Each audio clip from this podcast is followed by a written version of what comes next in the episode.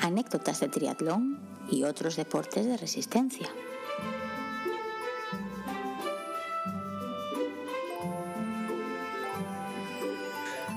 Hola a todos y bienvenidos a un nuevo episodio de anécdotas de triatlón y otros deportes de resistencia. Aquí estamos una semana más, mi hermano y yo, en la parrilla de salida, dispuestos a grabar un nuevo episodio del podcast. ¿Qué tal, Alberto? ¿Cómo estás? Bien, bien, ya estoy viendo que vienes ya con juegos de palabras preparados y está bien porque como habréis podido ver en el, en el título, hoy tampoco estamos solos y además hay un hecho histórico en el podcast que es que se juntan dos cosas. La primera que estamos mi hermano y yo y está otro también con su hermano. Es decir, hoy somos cuatro personas en el podcast y además hay un hecho que hay que destacar también, que es que cuatro de esas personas viven en una isla. Yo soy el único que vive en tierra firme. Eso algo debe querer decir. Pero ah, bueno, hay, más, hay más, porque dices que vengo con juegos de palabras, pero no solo vengo con juegos de palabras, vengo con juegos de números, porque este es el episodio 22, el episodio 22, 2 y 2, que no solo son cuatro, sino que son dos y dos, como los dos hermanos y los dos hermanos. Alguien puede pensar que esto es coincidencia, pero posiblemente no lo sea. Bueno, antes de que nuestros invitados piensen que, estemos, que estamos locos, vamos a dejar que ellos mismos se presenten, porque tenemos aquí a Ismael y Alberto Parrilla, así que si queréis presentar presentaros, eh, vendría perfecto. Pues nada, eh, yo me llamo Ismael, soy, pues como ya habéis dicho, de una isla, soy de Ibiza concretamente. Eh, tengo 34 años y bueno, pues actualmente me dedico, bueno, soy, soy trabajador del ayuntamiento de Ibiza, en el patronato de deportes y por eso, por eso estás aquí precisamente, porque eres trabajador del Ayuntamiento de Ibiza. precisamente, es que ahí aprovecho el, rato muerto en el trabajo para entrenar. ¿eh?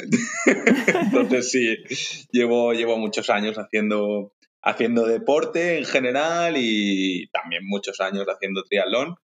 Y nada, pues soy un apasionado, soy un apasionado un poco raro, un tanto rarete, porque no me veréis por redes sociales, no, no me veréis comentando muchas cosas y muy activo, pero soy, soy un enamorado del, del deporte.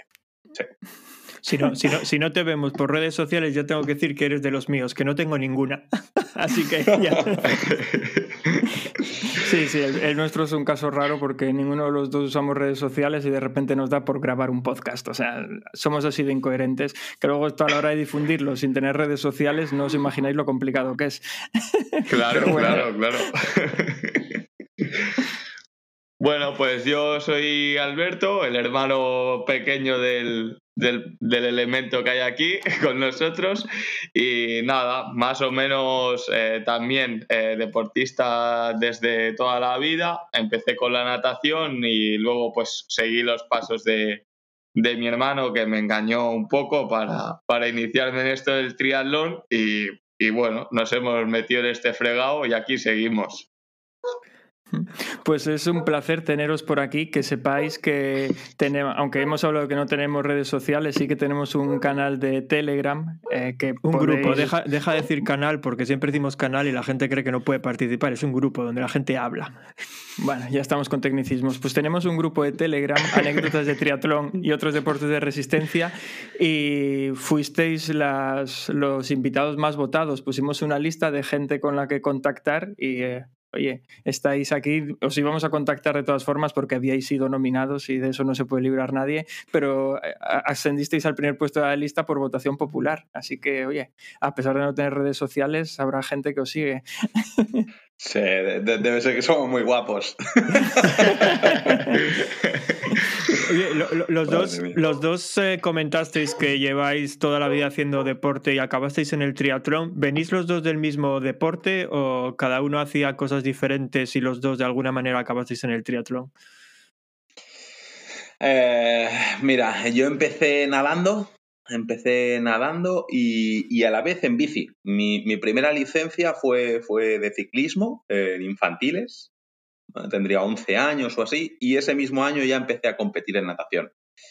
Em, bueno, eh, compaginé los dos deportes hasta los 13, 14 años más o menos, que como que se me daba bien nadar. Y en aquel entonces los entrenadores que habían que, gracias a ellos estoy aquí, pero bueno, em, cogían y te decían, mira, mm, la bicicleta no es buena para nadar, eh, si tú quieres nadar y se te da bien, tienes que dejar la bici y la dejé.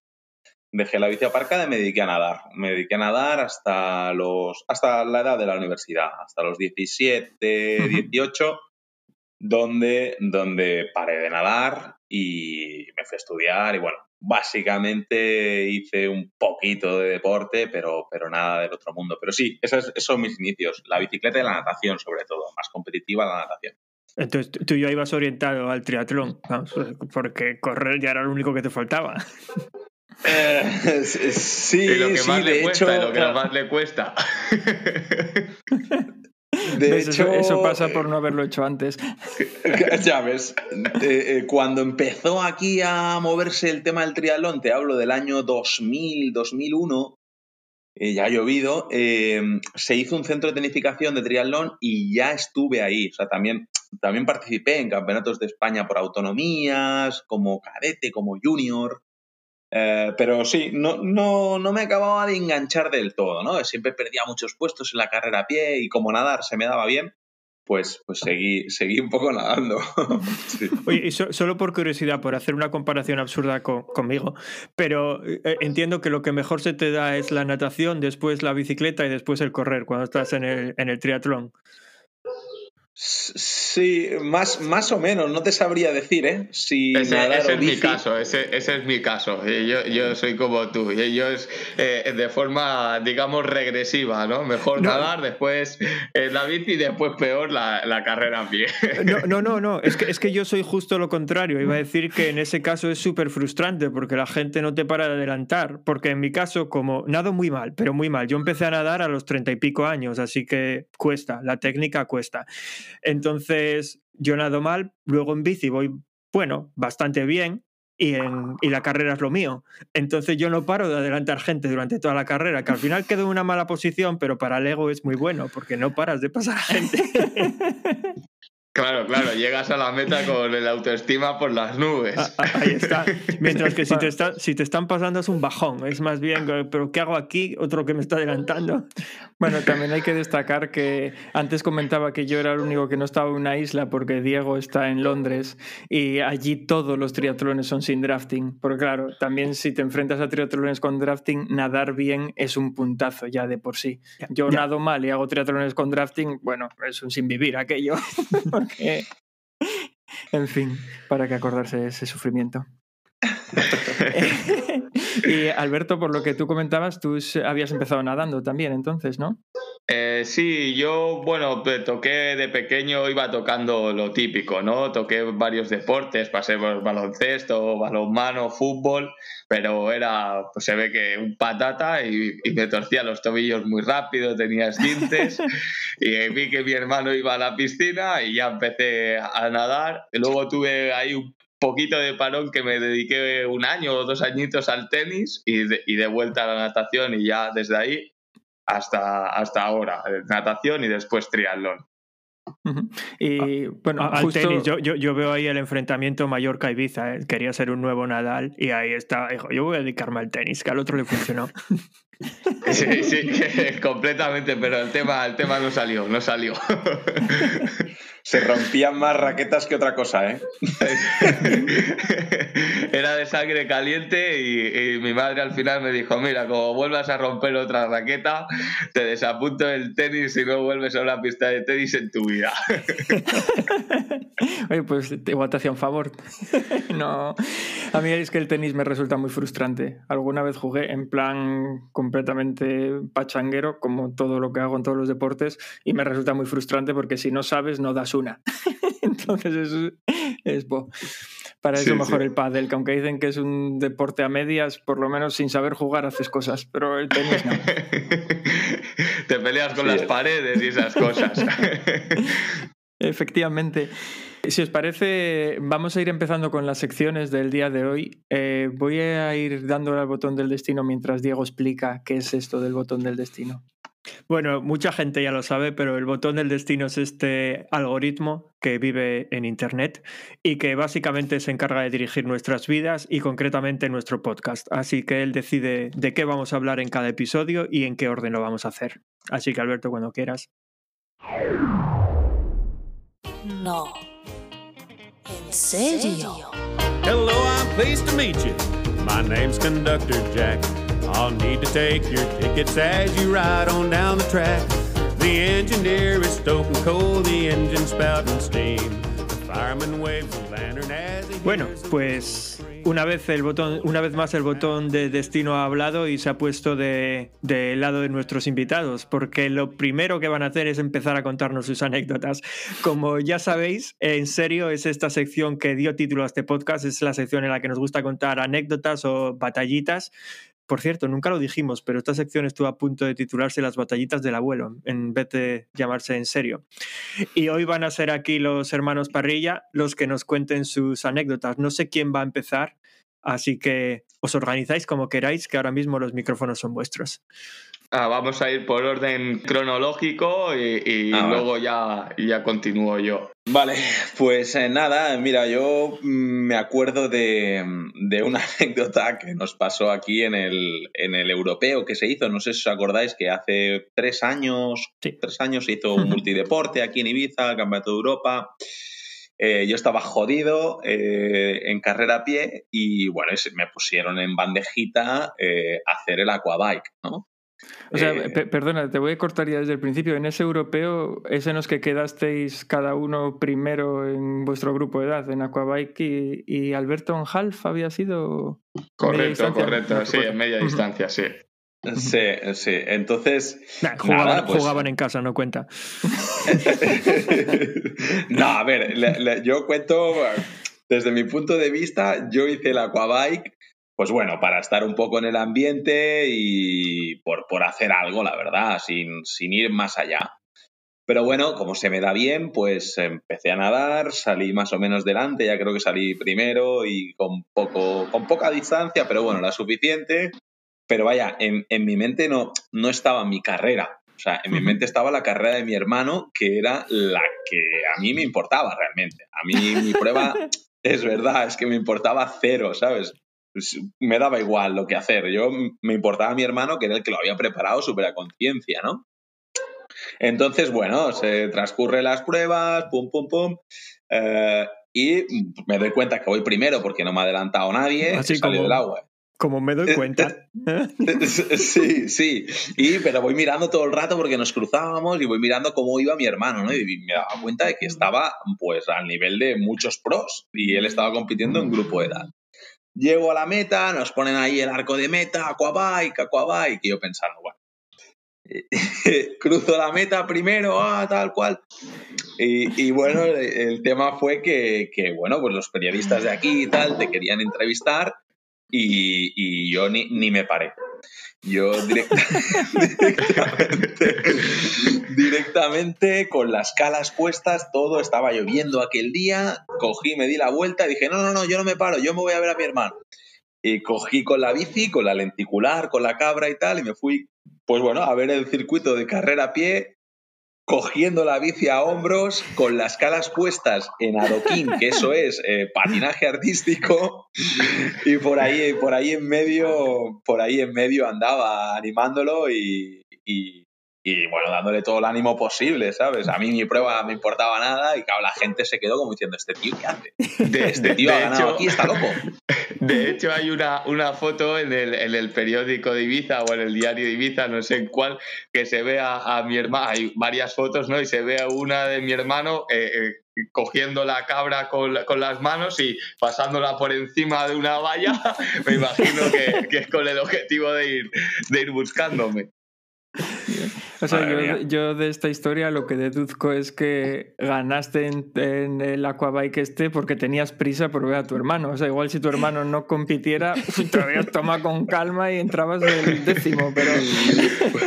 Pues esto que dices lo digo mucho, ¿eh? Digo, bueno, esto hay que acabarlo rápido que hay que ir a comer, ¿eh? Que ya tenemos mesa. No, no, pues Sí, sí. Yo, yo lo que saco en claro es que habla alguien que está acostumbrado a ganar. Porque ya te digo yo, que si yo gano algo, Vamos, ya le pueden dar a mi hermano que yo me quedo ahí delante y respondo a todas las preguntas que me haga. Digo, para una vez que gano, esto no. Ostras. No, sí, bueno, y la, la mía, pues nada, te- termina, termina este multideporte y, la te- y acabamos ¿Qué- qué- la temporada. espera, espera, es como continuación. Vaya bien que lo preparasteis, ¿no? Wow, no, no, no, pero, pero bueno, más o menos es el, el siguiente triatlón. Entonces, eh, eh, nada, pues acaba esto del multideporte y, y nos empiezan a llamar de todos los diarios, de la radio, demás, que contemos lo típico, ¿no? Y, y claro, esto, pues lo que tú te comentabas antes de la autoestima y demás, pues eso te sube el ego mucho, ¿no?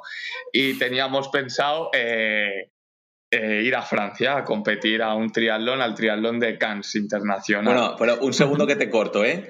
Eh, Realmente, o sea, tú lo hiciste bien. O sea, tú, tú hostia, eh, quedaste el décimo élite. Siendo primero grupo de edad, décimo élite, sí, compitiendo. sí, ta- sí, o sea, sí, sí, bueno, Todavía bueno, o sea, él, él, tú tenías un punto de decir, bueno, bueno, aquí lo he hecho bien y me he cargado a la mayor. Bueno, de españoles te cargaste al, al Cristóbal Dios Albert Moreno y- únicamente y, me ganó. y- y- y de Manuel Moreno. O sea, que bueno, que todavía tenías tus motivos para ir, Sí, digamos, sí, sí. subidito. Pues más, sí, o, sí, más- sí. más o menos, más o menos, ¿no? Pero bueno, eh, eh, seguimos y nos, nos crecemos un poquito, seguimos entrenando, hacemos la pretemporada y demás y vemos Cannes Internacional. Empiezas ahí a mirar los resultados del año pasado y demás y ya empezamos con los típicos pronósticos, ¿no? Estando así, podemos hacer y tal. Y bueno, eh, se acerca la competición y llega eh, la típica publicación de, de Antonio de Triathlon Channel, de Parrita, eh, como que somos, vamos a competir a esa prueba y que estamos intentando o, o- o esta- estaremos luchando por un top 10. Y nosotros ya eh, decimos, uff, esto ya se nos está empezando a ir un poco de madre. Claro, Venga, viendo- venga, Bien. a ver, Al- Alberto, sé humilde. Tú pensabas, yo sí, pero Ismael. Bueno, Ahí te, te tengo que dar la razón, te tengo que dar la razón. No, pero claro, viendo el cartel, pues estaba Tim Don, eh, Cameron Gurth, eh, Tyler Butterfield, ¿no? Pues, profesionales, pero como la copa de un pino, ¿no? Y nada, la, la realidad fue que, llegamos allí al día de la prueba, nadamos, se nos da bien, estam- estamos en carrera, pero bueno, el inicio, digamos, de los puertos es 5 kilómetros de llano y un puerto. Pues automáticamente, en cuanto empezamos a comenzar a subir el primer puerto, me empiezan a pasar eh, aviones, auténticos aviones, y yo con el pronóstico de, de Antonio de Triathlon Channel del top 10, y ya empiezo a contar 20, 21, 22, y digo, uh, y luego cuando terminamos la prueba, bueno, yo me, me retiré y mi hermano acabó y comentamos y dijimos, madre mía, este triatlón, Ah, Sí, pero es, sí, es sí. lo que tiene no correr en casa, no, no, es, no es porque no estuvierais al, al nivel de los demás, es por- porque en, en casa os sentís mejor y ahí gana, se gana claro, más claro, fácil. fue, Eso- fue eso, eso- fue eso. Te, te baja un minuto el kilómetro fácil.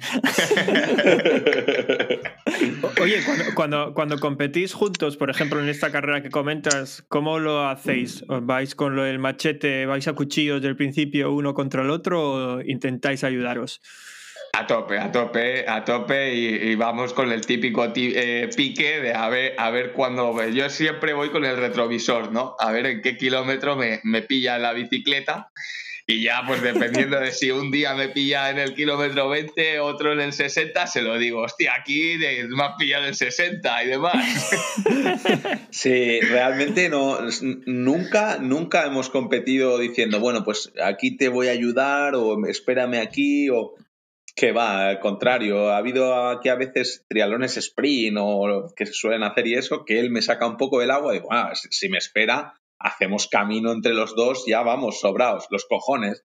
Que va, o- lo tengo ahí a 30 segundos y si no lo pillo, no, no, hay, no hay Dios quien espere, tío. No, no, Nada, tonto el nada, último, ¿eh? no se regala, no sé. De hecho, en, en uno de los triatlones de aquí de Ibiza estábamos a apuntarse en el triatlón sprint y estábamos nosotros dos, digamos, y, y, y nada, salió a eso, lo que él dice, 30 segundos y eran dos vueltas y yo salí a tope, pero a tope sin mirar, sin pensar que mi hermano venía atrás. Y, y nada, cuando me pilla, que lamentablemente siempre me pilla, eh, me dice, hostia, tío, sí que, sí que ha sido fuerte, ¿eh? Has- me ha costado pillar, pillarte. Y digo, bueno, pues ahora das relevos. Ya, yo imagino que te harás el tonto, en plan, "Uh, pensé que eras aquel de allí adelante, no, no sabía que venías detrás. Vaya, vaya. Parece que igual hemos perdido a Alberto. No, no, ahí. Eh, es- estoy, estoy. Ah, vale, vale, perfecto. Además, espera, vamos a dejar una cosa clara. Si perdemos a Ismael es un problema, pero si perdemos a Alberto tenemos otro Alberto, así que creo que podemos salir. Sobreviviréis. Oye, y, y una, una pregunta que os iba a hacer. ¿Nunca participasteis en nada así por relevos, por, por equipos o algo en lo que compitierais juntos? Hostia, pues me has pillado así un poco en, en frío. Mm, Yo diría que no, ¿eh? Yo creo que tampoco, ¿no? De, mira que hemos co- coincidido en el club de natación cuando los dos nadábamos y tal, pero en el triatlón no, y en natación no me suena, no me suena. No, No, bueno, creo- solo por curiosidad, nosotros tampoco, así que. Bueno, es que en nuestro caso es un caso raro porque cuando empezamos en esto del triatlón, Diego ya vivía en Londres y yo estoy en Asturias. Entonces, claro, en pocas pruebas coincidimos a no ser que las busquemos expresamente. Y además las pruebas en las que solemos buscar expresamente para coincidir sí que solemos ir juntos porque ya que nos vemos poco para que escapar uno del otro. ¿Qué, Sí, sentido tiene? Pero bueno, el, el hecho de que nademos igual de mal los dos y salgamos juntos del agua, pues ayuda mucho a acabar la prueba prácticamente juntos. Ya hacéis piña, hacéis piña desde el principio. Sí, sí. También probamos la táctica de siendo gemelos, de decir, oye, ¿y si nos cambiamos, pero seguro que nos pillan. Eso no. y a mí eso de, de tener que cambiarte la ropa y ponerte la ropa de otro es que no me acaba de motivar. Casi prefiero acabar sufriendo que... Vale, pues, oye, muy buenas las, las anécdotas, además esa, bueno, eso, la manera de, de hilarlas. Eh, no sé si tenéis alguna anécdota más o si podemos pasar ya a la siguiente sección. Aunque no haya más anécdotas, yo tengo una pregunta y, es pura casualidad porque no sé cómo funciona. Pero acabáis de hablar del euro- europeo, este multideporte de Ibiza. Eh, para participar representando a España, ¿qué hace falta? ¿Hay que clasificarse o cómo funciona el tema? Porque no tengo ni idea, lo pregunto de la más absoluta de las ignorancias. Lo digo porque yo conozco a gente de aquí que fue, y aquí, por ejemplo, la federación sí que había organizado algo. Bueno, lo organizan todos los años también para ir a las finales mundiales y cosas así, pruebas como clasificatorias, pero no sé cómo funciona el tema en España. Bueno, pues en España realmente clasificar no había que clasificar, ¿eh? Simplemente te apuntabas como grupo de edad y, y eso sí tenías que cumplir los requisitos que la FETRI te imponía, ¿no? Tenías que comprarte el traje, el, el tritraje de la Federación Española, sin él no podías competir y, y no había ningún otro requisito más, ¿eh? Simplemente cualquier prueba, lo mismo, solo que tenías que ir uniformado. Sí, es que, es que yo, de hablar contigo, Diego, más veces, me da la sensación de que los grupos de edad allí en Reino Unido es diferente. O sea, quiero decir, aquí, o sea, grupos de edad al final se apunta cualquiera, pero en, en Reino Unido es como si, eso, es una especie de los mejores de cierta edad, no, no vale cualquiera. Claro, sí, sí, yo eh, me- por eso, por eso lo preguntaba, porque aquí cuando son europeos o mundiales hay que clasificarse, que, que al final lo que hacen es durante el año ponen dos o tres pruebas que son clasificatorias, la gente se apunta y los mejores tiempos son los que luego pueden ir. Claro, sí, yo me imagino que será algo por el estilo. Al, al subir el, el nivel medio, por así decirlo, de los grupos de edad, pues, pues se, inten- se hacen tipo clasificatorios como los trials de, de Estados Unidos en la natación, que los dos primeros de cada serie van a las Olimpiadas, no hay mínima, son tan buenos que no hay mínima, pues, pues en este, en este caso pasará algo parecido. El, el nivel es más alto que aquí, me imagino, y, y por eso se harán los No, no, no, no, no, clasificatorios. no, no, no lo es. Al contrario, el nivel en España es mucho más alto. De hecho, de hecho, esta es una buena anécdota. Ahora voy a contar yo anécdotas. Esta es una buena anécdota que, que- que pasó porque casi siempre cuando van a europeos o van a o los campeonatos estos de la ITU, por ejemplo, ya sabéis, cuando se hace la, la final de las World Series, pues también hay para grupos de edad. Pues aquí hay que clasificarse para poder ir y cosas así, ¿no? Y siempre me decían que, que los ingleses siempre me decían, no, no, bueno, es que solemos ganar o nosotros o los alemanes o tal, pero nunca vemos a españoles. Y yo les decía, "Joder, pues yo comparo los tiempos de las pruebas, la- lo que hacen los españoles y lo que se hace aquí, y normalmente yo veo que los españoles son más fuertes. Y mi, y mi teoría era que los españoles no iban a tantas pruebas internacionales porque aquí se maneja muchísimo más dinero que en España. Aquí les dices que tienes que pagar 4.000 libras para irse a Australia a competir y sacan las 4.000 libras y se las pagan. Pero eso en España es más, es más complicado.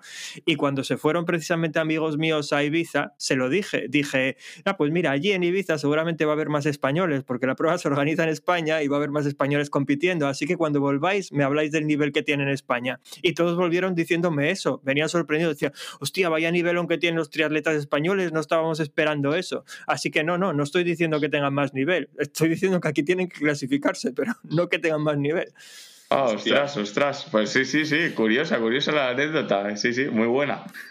Sí, yo creo que es que en Reino Unido no dejan que cualquiera represente a la reina corriendo por ahí en pruebas con un tritraje. Puede, puede- puede- puede ir más por ahí, ¿eh? por el patriotismo ahí, ¿eh? que más un filtro.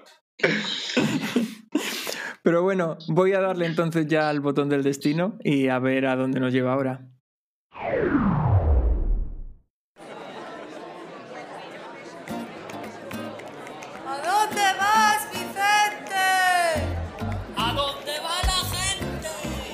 From the bottom to the top, top, top. Raise your voice, make it stop, stop, stop. We're going to the top, top, top. Raise your voice, make it stop, stop, stop. It's gonna be alright. Feel what I say. Get involved in the fight. Learn how to play. Bueno, volvemos con la sección de ¿A dónde va Vicente? ¿A dónde va la gente? Que como sabéis es esta sección en la que nos gusta hablar de eventos deportivos que muchas veces están en la lista de los deseos, tanto en la lista de los deseos de Diego como en la lista de deseos mía. Y que son eventos que, en los que todavía no hemos estado, pruebas en las que no hemos participado. Es una lista que crece mucho más rápido de lo que decrece. Y aún así son pruebas que para nosotros tienen cierto encanto y nos atraen por alguna razón especial. Y esa es eh, una de las pruebas que traemos hoy al podcast, que no es ni más ni menos que una maratón en la Gran Muralla China. Pues sí, y, si no me equivoco es la tercera maratón de la que hablamos ya en esta sección, así que tenemos que empezar a cambiar ya de cosas porque va a parecer que solo queremos hacer maratones cuando no es cierto. Pero sí, hoy queríamos hablaros de esta. Eh, como acaba de decir Alberto, es una maratón en la, en la Gran Muralla China. Y lo que tiene de especial es que para los que para los que no estéis al tanto, la muralla china está llena de escalones. Así O que sea, no se ver, trata. lo que tiene de especial es que es en la Gran Muralla China. O sea, ya me parece bastante especial como para Bueno. buscar otro tema. Quiero decir que no es tan sencillo como ir para allá, subirte a la muralla china en un ascensor y correr los 42 kilómetros, sino que durante todo el recorrido estás subiendo y bajando escalones, lo cual suena bastante demoledor para las piernas. Eh, esta prueba se hizo por primera vez en el año 1999 y creo que a excepción del año pasado eh, se hizo todos los años. De hecho, en, este año, en 2021, está planificada también, pero normalmente se hace en la primera mitad del año y esta vez se pospuso al 25 de septiembre. Eh, no tengo claro por qué. Puede ser por el tema del COVID, pero que yo sepa, en China están bastante bien ahora mismo con esos temas. Y como dato curioso, ya que comentaba el tema de los escalones y todo esto, decir que si os atrevéis a correr esta maratón, tendréis que subir 5.164 escalones. Por eso digo que, bueno, que para mí ese es el principal reto. Yo creo que es una maratón que prácticamente caminas. Yo no me puedo imaginar el, el dolor de piernas. A ver, yo me imagino subiéndolos de dos en dos todo el rato hasta... Pero bueno, ¿son 5.164 escalones subiendo o en total? Contando No, los que subes y en los que total. bajas. En total, en total. Bah, esto no es tanto. Entonces, entonces se puede hacer. Tampoco suena tan, Sí, tan dura. ya, me, ya me había asustado yo. No, no, la verdad es que a mí me parece interesante por lo especial de la prueba, porque al final las maratones por asfalto, oye, son todas iguales, cambia la ciudad, pero más o menos son todas iguales, y me atrae más esta que la maratón de la que hablamos hace unos capítulos por la Antártida. Eh, esa la veía un poco más peligrosa, peligrosa en el sentido de morirte directamente, ya no peligrosa en, ay, ay, que me canso y no la acabo. No, no me refiero a eso, me refiero, ay, que me muero de frío y de aquí no me saca ni el Yeti. Pero, A ver, pero en- que de la muralla china te puedes caer. Es una muralla, al fin y al cabo. A ver, es ancha, pero es una muralla. ¿Y cuánta gente hay por ahí? ¿Y, y- y los empujones que puede haber ahí? bueno, Es muy hay- ancha, es muy ancha la muralla. ¿Sabéis el, la anchura que puede tener? No, no sé, no la sé, en metros no te la sé decir, pero posiblemente sea como una habitación de ancha, más o menos. Yo por las fotos que vi y la gente que se cruza. Así que bueno, no es, no es que sea muy ancha. O sea, es muy ancha para ser una muralla, pero tampoco es que sea muy ancha para correr, vamos. Eso es. Bueno, vamos a imaginarnos que es como correr una maratón por la acera, por una acera un poco grande, pero bueno. Y bueno, hay, hay un dato también para, supongo que ahora mismo China estará repleto de, de gente que quiere que hacer esta maratón, pues para los interesados hablar un poco también del precio, que oscila entre, entre los 1.500 y los 2.200 dólares. No sé en qué se basa esta, eh, me imagino que si puedes coger ascensor o no, o en qué se No, basa no, no, no, no. Es que, es, que es que la maratón en sí misma no es tan cara, pero no pude encontrar el, lo que cuesta la entrada. El tema de estos es que son paquetes en los que te incluyen la estancia en China, que son, y el precio varía porque puede ser desde cinco días hasta una semana y tal, y por eso va variando el precio. Y bueno, y la calidad, porque los chinos, no sé yo, pero bueno, yo conozco a gente que viajó a China y dicen que los hoteles de mala calidad china son como hoteles de muy mala calidad. Uno de esos que dice, yo ahí no me meto. Entonces, igual te vale pagar un poco más. Te vale más pagar un poco más por ir a un hotel un poco más decente. Pero, Uy, esos hoteles, pero esos eso. hoteles los hay en todos sitios. ¿eh? Yo todavía tengo pesadillas con un hotel en el que estuve en Madrid hace un par de años que... ¿Para qué me saca este tema? Venga, sigue. No, pero eso, que, que- que el tema del precio va por ahí. Vale. Eh, no, no sé, no sé, aprovechando que tenemos eh, hoy invitados en el podcast, eh, ¿habéis hecho alguna vez alguna maratón? ¿Es una distancia que os atrae de carrera a pie? Lo digo porque como decíais antes que vuestro pu- punto fuerte era la carrera a pie. Hilando, ¿no? Hilando ahí. Mira, pues yo solo he corrido maratones, entre comillas, lo de correr, eh, en los Ironman. No, no he hecho más maratones que, que esa. Y queríamos hacer la de Sevilla, bueno, se hizo, se disputó, la de Sevilla del 2019. Me fastidié, recuerdo un gemelo y no la corrí. Viajé y no la corrí. Pero sí que tenía ganas, tenía ganas de, de correr de verdad una maratón, no correr la del Ironman, que es una locura. Que por cierto, dentro de poco estamos ahí en Playa. Pero sí, hay ganas, hay ganas. No, para mí correr, eh, o sea, quiero decir, la maratón del Ironman es cierto que igual no, la, no es correr con soltura, pero ya el mérito que tiene. Nosotros Sí. todavía no hemos debutado en Ironman, teníamos pensado debutar este año en Cascais, pero No, se teníamos está- pensado debutar el año pasado y Bueno, se anuló. Bueno, eso, teníamos pensado debutar el año pasado, con el tema COVID no pudimos y aplazamos la, el debut para este año, pero se- es un año que se nos está complicando mucho. No sé si al final podremos, pero bueno, nada. Eso A mí, es. a mí me, me ha pasado como, como a ti, Alberto. Eh, nunca he hecho ninguna maratón, eh, ni, ni solo maratón, ni un Ironman. Y el año pasado estábamos apuntados a- al Ironman de Brun, en, en Francia, y, y se suspendió también. Lo único que nos, nos aventuramos y se organizó de forma un poco clandestina en un camping holandés. Y, y- y empezamos a hacerla, pero nada, eh, ninguno de los dos la, la acabó. Empezó a correr, pero ninguno de las dos completó lo que es la maratón. O sea, pero lo que se organizó así de manera un poco clandestina era solo maratón, entiendo, no la prueba. El triatlón, triatlón entero. Ah, un Ironman clandestino, madre mía. Sí, sí, Eso- sí. Eso es. Mm. Pero de forma, de forma muy profesional, ¿eh? Esto ya cuenta como anécdota, ¿no? Eh, de forma muy profesional. En el camping, es un camping holandés en el que hay mucha, mucha afición por el ciclismo y en esa época por el triatlón de Embrun. Y, y nada, pues uno de ellos, que era, digamos, la voz cantante, dijo, oye, pues nosotros lo vamos a hacer. Yo tengo aquí a mi mujer, mi tal amigo tiene a la otra mujer y ninguna de ellas va a hacerlo, quiere hacer de supporter y nos va a llevar los bidones. ¿Vosotros queréis participar? Sí, sí, nosotros lo hacemos también. Venga, pues a tal hora, a la hora como si fuera el, el triatlón de verdad, allí es completamente, no sé si sabéis, pero es completamente de noche. Allí la salida. Pues eh, todos del camping ahí y la carrera a pie se pasaba por el camping dando una vuelta al camping, como que contase que das una vuelta y no, no, de forma clandestina, pero a la vez bien organizada. ¿y qué pasó? ¿Por qué al final no, no lo acabaste? Bueno, Porque, no, bueno, había, pues- porque no, había, no había medalla, lo que no quieren decir.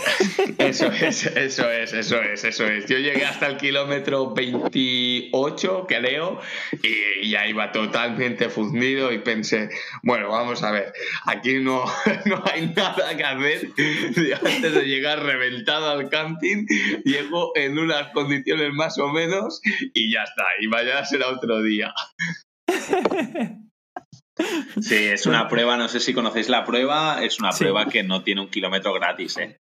Sí. Y, y hacerla de manera clandestina tienes que estar muy, muy, muy motivado para, para terminarlo, ¿eh?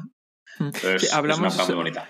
Ha- Hablamos precisamente de esa, de esa prueba y de la versión corta también de esa prueba en esta sección del podcast hace unos meses porque un invitado que tuvimos, que claro, se llama Vicente y la sección se llama ¿Dónde va Vicente? Pues qué menos que él recomiende algo, pues eh, fue la prueba de la que la prueba que recomendó. Así que, y sí, yo ya, ya la conocía y conozco su dureza. Nunca se me habría pasado por la cabeza hacerla, al menos la larga, la Ironman, pero la distancia Ironman, pero la corta tiene buena pinta.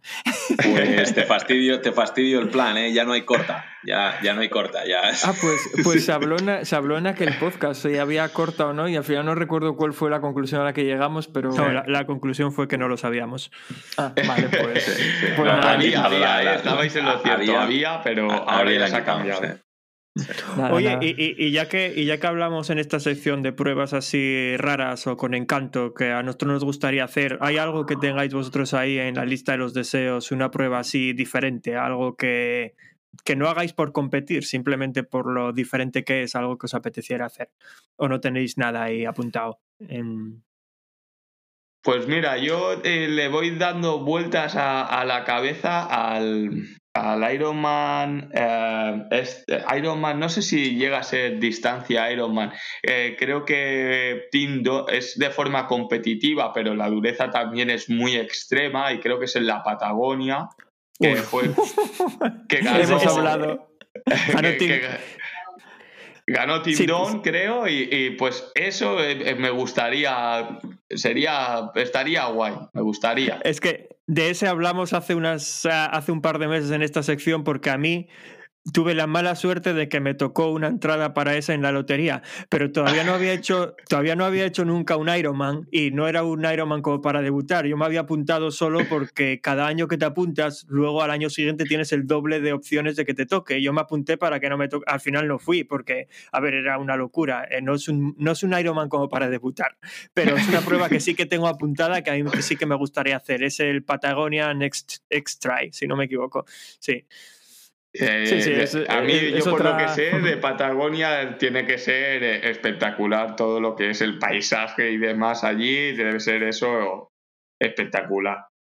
Sí, yo, yo esa, por ejemplo, la veo otra de esas pruebas para mirar a la muerte a los ojos, porque al final, entre las condiciones extremas, el frío, que, el frío y el calor, porque es- hay mucha diferencia de temperatura también en la parte de bicicleta y tal, bueno, el hecho de ya la exigencia de tener que llevar un acompañante y demás, ya hace justicia a la dureza de la prueba, pero Es por algo, cuando te dicen que tienes que llevar un acompañante es por algo. pues sí. ¿Y qué tal tú, Ismael? ¿Tienes algo así en la cabeza que te gustaría hacer? La verdad es que no. La verdad es que no. Lo que sí tengo en la cabeza es hacer en, en Brumman, es una prueba fetiche para mí y la he hecho dos veces. Y este año estoy apuntado otra vez eh, y sí que quiero, pues, tengo un objetivo en mente ahí que es el, el que quiero hacer y que sería andar sobre las 11 horas poco. Y, y eso es lo que quiero, lo que quiero hacer. Una vez haga eso, la verdad que, que no tengo ninguna prueba así, digamos, así entre ceja y ceja, ¿no? Que diga, ostras, esto me motiva en especial. Pero sí, eh, esa prueba sí que tengo, tiene encanto para mí. Que en cuanto dices andar sobre las 11 horas y poco, ¿en cuánto la la tienes ahora, el mejor tiempo? 11.50 o algo así, 11.52, si no me equivoco. Sí, por ahí. Pero por ahí, sí. caminando como un campeón en la maratón los últimos 10 kilómetros o así, tardé hora y algo.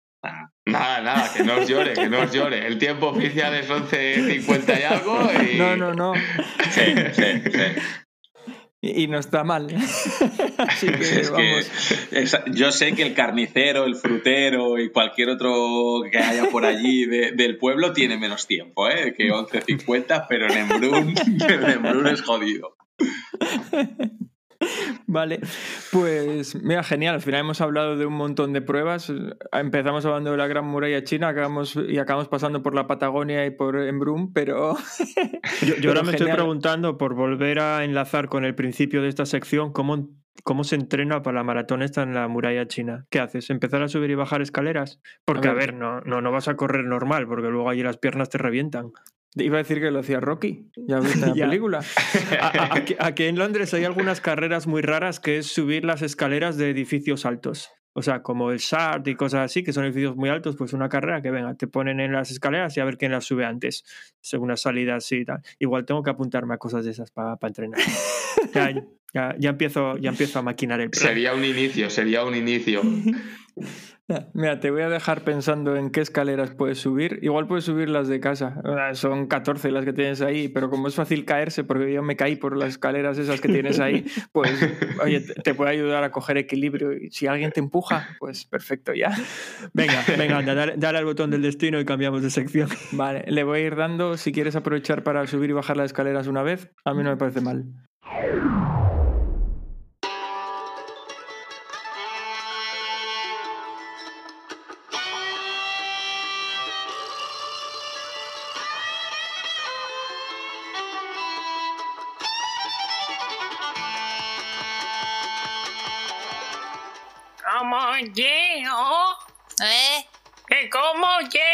¿Cómo y el qué? Oh, ¿O, o, o, o qué?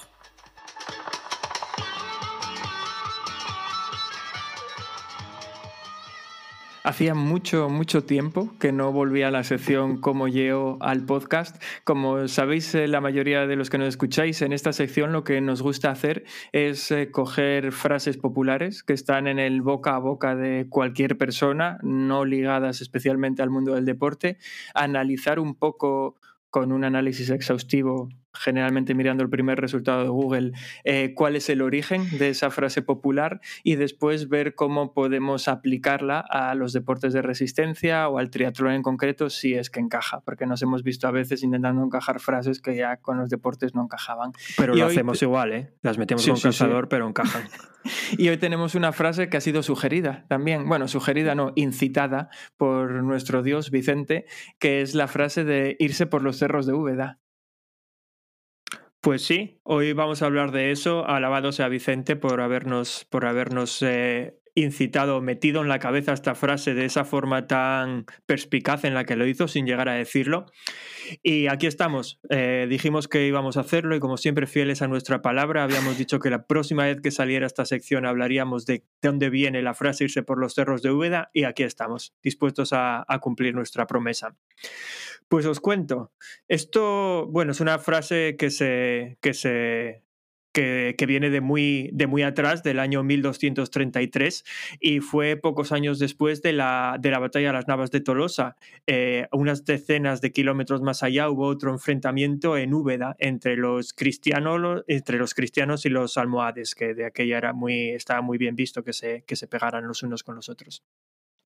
Pues como digo, fue en el año 1233 y como en toda batalla murió mucha gente, pero con lo que nos quedamos de esta, de esta, batalla no es ni con el número de muertos ni con quién ganó, es con que sucedió un hecho muy, muy, muy curioso. Y es que antes de empezar el combate, un tal Alvar Fáñez, al que a partir de ahora llamaremos el mozo, porque así lo dicen los libros de historia, que era uno de los altos mandos, por cierto, del rey Fernando III. Y aquí tengo que pararme para hacerle una pregunta a Alberto. Alberto, ¿este rey de qué casa era? Fernando III es un Austria. No te equivoques, que te hacemos copiar otra vez.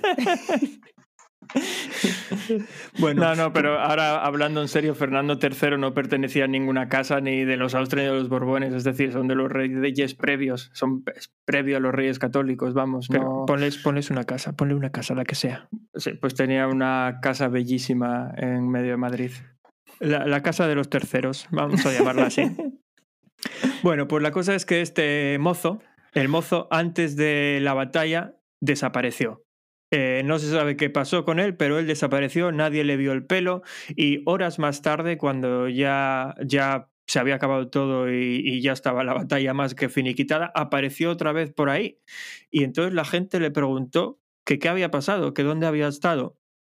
Y entonces él básicamente dijo que simplemente se había perdido, que se había que había intentado llegar a la ciudad por la zona de los cerros de Úbeda y que por ahí se había perdido. Hombre, no es de extrañar que los cortesanos pensaran que una burda mentira porque simplemente era un cobarde y no se atrevía a enfrentarse a la batalla. Esa es una de las teorías que barajan. La otra es que había quedado con una mujer. No sabemos cuál es verdad.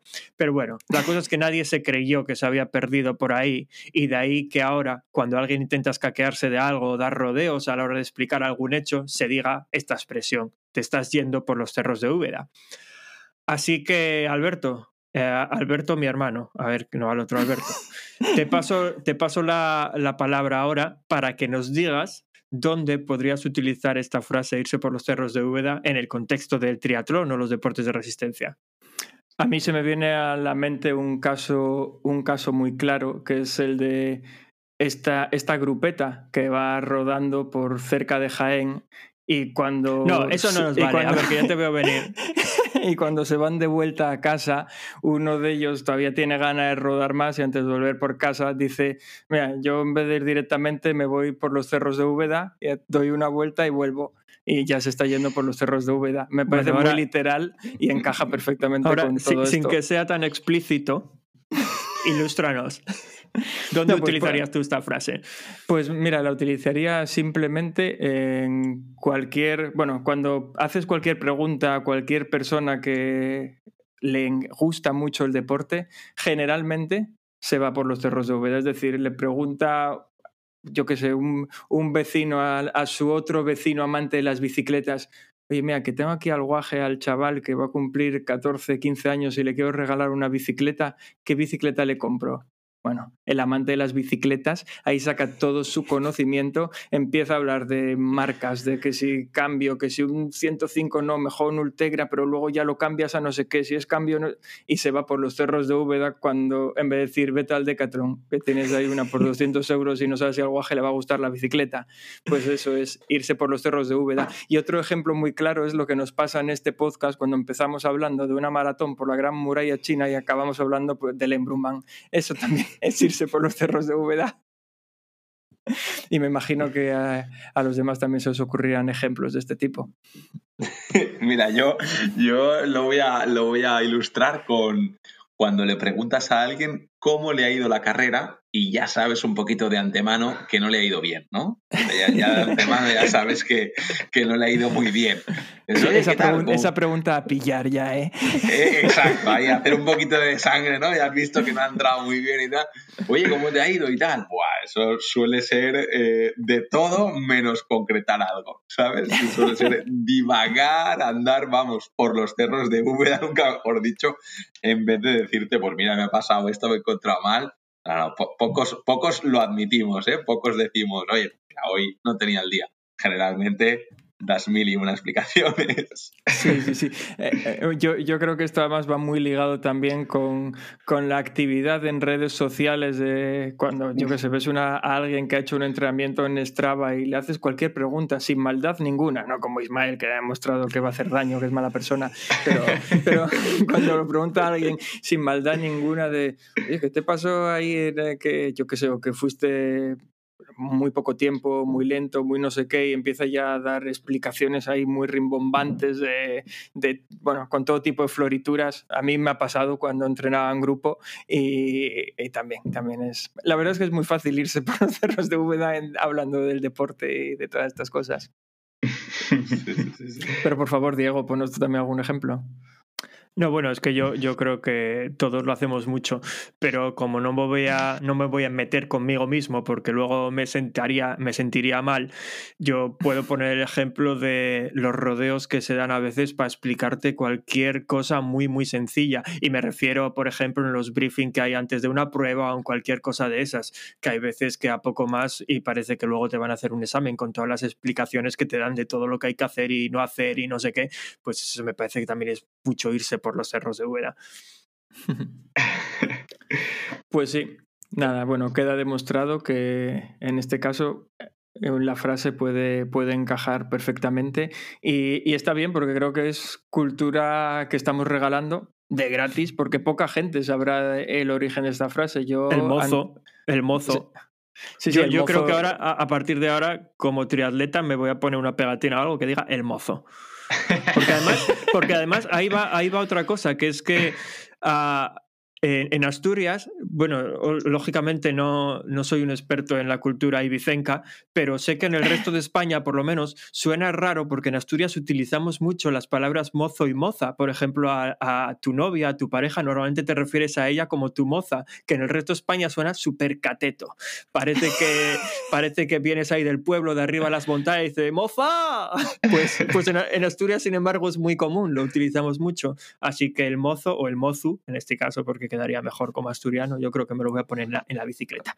Vo- Voy a contar una historia con esto porque además es de, es de unos amigos, pero que probablemente no escuchen el podcast, nadie nos quiere escuchar, eh, que es que va, va- va unido a eso, que precisamente por eso, porque lo que tú decías, que es muy fácil referirte a tu pareja como mozo o moza, pues una, una pareja de amigos, ella estaba contactando una vez con una persona que iba a venir, bueno, no, nada que ver con el deporte, ¿eh? que iba a venir a un evento que estamos organizando y tal, y se refirió varias veces a, bueno, te va a ir a buscar mi mozo, mi mozo te va a buscar al aeropuerto, eh, ya cuando mi mozo te cuente no sé qué, y le repitió mucho tiempo eh, mi mozo, mi mozo, y, y nunca le dijo el nombre, y el otro, que además eh, es, sud- es sudamericano, aunque no recuerdo dónde era este chico, se quedaba con mimoso y pensaba que, lo- que, que el novio en este caso se llama mimoso y entonces se refería a él como mimoso. Oye, mimoso y mimoso. Sí, abusamos del mozo y moza, está claro. Pues mira, aquí en Ibiza, eh, para, para referirnos a tu chica o a tu chico, eh, se dice esmeu al lot o sameu al lota. En ibicenco, ¿eh? O sea, Sí. más que no de- dentro del catalán sería ibicenco y sería esmeu al lot o sameu al lota. Me parece muy bonita la palabra, al lot. O sea, a mí me, si me lo dicen así de repente diría eso no existe, pero Ya. ahora ya. No, pero eso, aquí, aquí nos pasa mucho y ya nos estamos yendo por los cerros de Úbeda porque estamos cambiando el tema totalmente. Aquí nos pasa mucho también con la palabra guaje y guaja, que siempre nos referimos a los niños como guajes o guajas. Y todavía hace poco hablando con un, con un compañero mío de trabajo que es de Barcelona, le dije, no, porque mi hermano quería hacer no sé qué, pero no puede por la guaja. Y se lo dije así y luego, pero como horas después me dijo, oye, ¿cómo me dijiste que se llamaba la hija de tu hermano? Porque recuerdo que era un nombre muy raro.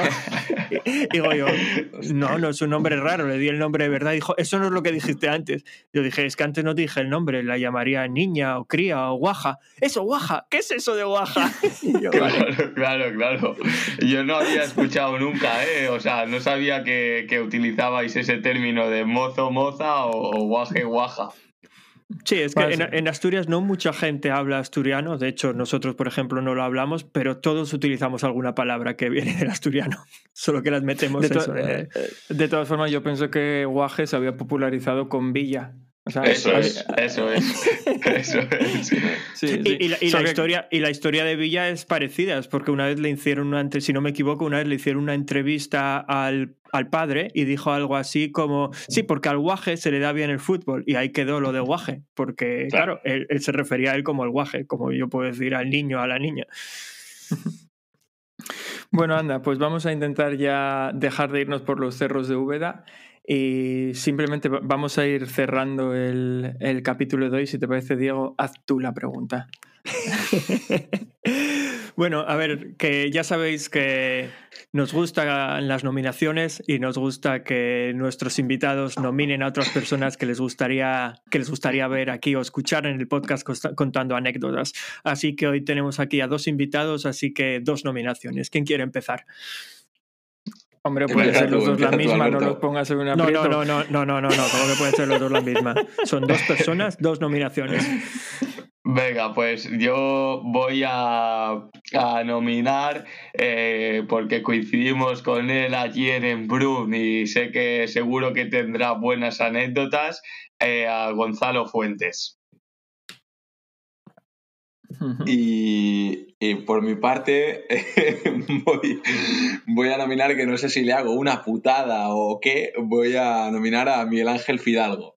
Voy voy a nominarlo, ahí queda. Vale, pues ahí, ahí queda apuntado. Se nos va acumulando el trabajo poco a poco con el, con el tema de las nominaciones. Sí, porque últimamente, bueno, vosotros tenéis su excusa porque sois dos. Y Pero porque os estamos obligando. Bueno, sí, obviamente, os estamos obligando y, y- y- y lo que insistimos fuera de micrófonos ya no tiene nombre, pero, pero eh, decir que últimamente está poniéndose en moda lo que nos den dos nominaciones. Entonces, claro, al final esto es, va creciendo, va creciendo la bola. y, y bueno, nada, es una excusa más para que os paséis por nuestro canal de Telegram, que al final veis que podéis dirigir este podcast como os da la gana. Al final, Diego y yo somos monigotes. Entre el botón del destino y lo que dice la gente en el... Ya, me estás liando, porque ya no sé si es un canal o es un grupo lo que tenemos. Es un grupo, ya te lo dije. Pues eso, en- entre lo que nos dice la gente en el grupo de Telegram y lo que hace el botón del destino, somos marionetas, marionetas ahí del, del destino. Pues sí. Y antes de, antes de despedirnos, también me gustaría recomendar, a- recordar, quiero decir a todo el mundo que, que a ver, que cualquiera que, que quiera venir aquí a contar una anécdota está invitado, no hay que nominarnos, así no vamos a llegar a todo el mundo. Así que cualquiera que pueda venir, simplemente que se ponga en contacto con nosotros y estamos, y estamos encantados. Además, a partir de hoy hay una regla nueva que dice que si se pone en contacto con nosotros, pasa por delante de todos los nominados. Y me gustaría hacer un llamamiento especial a que sabemos, mirando las estadísticas de escuchas del podcast, que tenemos una- hay unas cuantas chicas que nos escuchan, pero nunca, nunca tuvimos a ninguna chica contando, contando anécdotas. Así que desde aquí también vamos a hacer otro llamamiento. Cualquiera de estas chicas que nos escucha y que tenga alguna anécdota que contar, que se, compa- que se ponga en contacto con nosotros y a la primera le hacemos un regalo, lo que sea. Y no mentimos, se pueden poner en contacto con Vicente. A Vicente le dijimos que le íbamos a hacer un regalo y le hicimos un regalo. Pues lo mismo. Un regalazo, dicho sea de paso. que, que podemos hablar con Vicente y decirle, mira Vicente, ahora se lo mandas a la chica esta. Pero bueno, ya, ya iremos viendo eso. Y, y nada más entonces por hoy. Eh, muchas gracias a todos por escucharnos. También muchas gracias especialmente a Ismael y Alberto por aguantarnos durante, durante este rato y por, y por esa sonrisa y ese buen rato que nos habéis hecho pasar. Y nada más. Eh, Pues sí, yo- esperamos... Yo simplemente quería deciros que muchas gracias, muchas gracias a los dos por estar aquí, por contarnos vuestras cosas y, y eso, como dice Alberto, por, por aguantarnos. Pero en serio, estuvo genial, me lo he pasado muy bien y además es que me pasó una hora volando. Así que tenemos que repetir más esto de tener a dos invitados en vez de uno. Gracias, gracias a vosotros, gracias a vosotros. Se ha, se el placer ha sido volando. nuestro. Oye, y que, y que mucha suerte con los retos que ten- tenéis y las pruebas y, y seguiremos leyendo sobre vosotros en, Triato- en Triathlon Channel, eso espero. No sé, no sé qué clase de, de contacto tenéis con, con Antonio Esteban, pero le, le gusta escribir sobre vosotros. Así que, así que genial, os seguiremos los pasos. Venga, pues muchísimas gracias eh, a los dos. De nada. Y Cuidaos. nada más por este capítulo. Esperamos escucharnos nuevamente dentro de 15 días. Hasta Venga, luego. hasta luego. Chao. Hasta luego.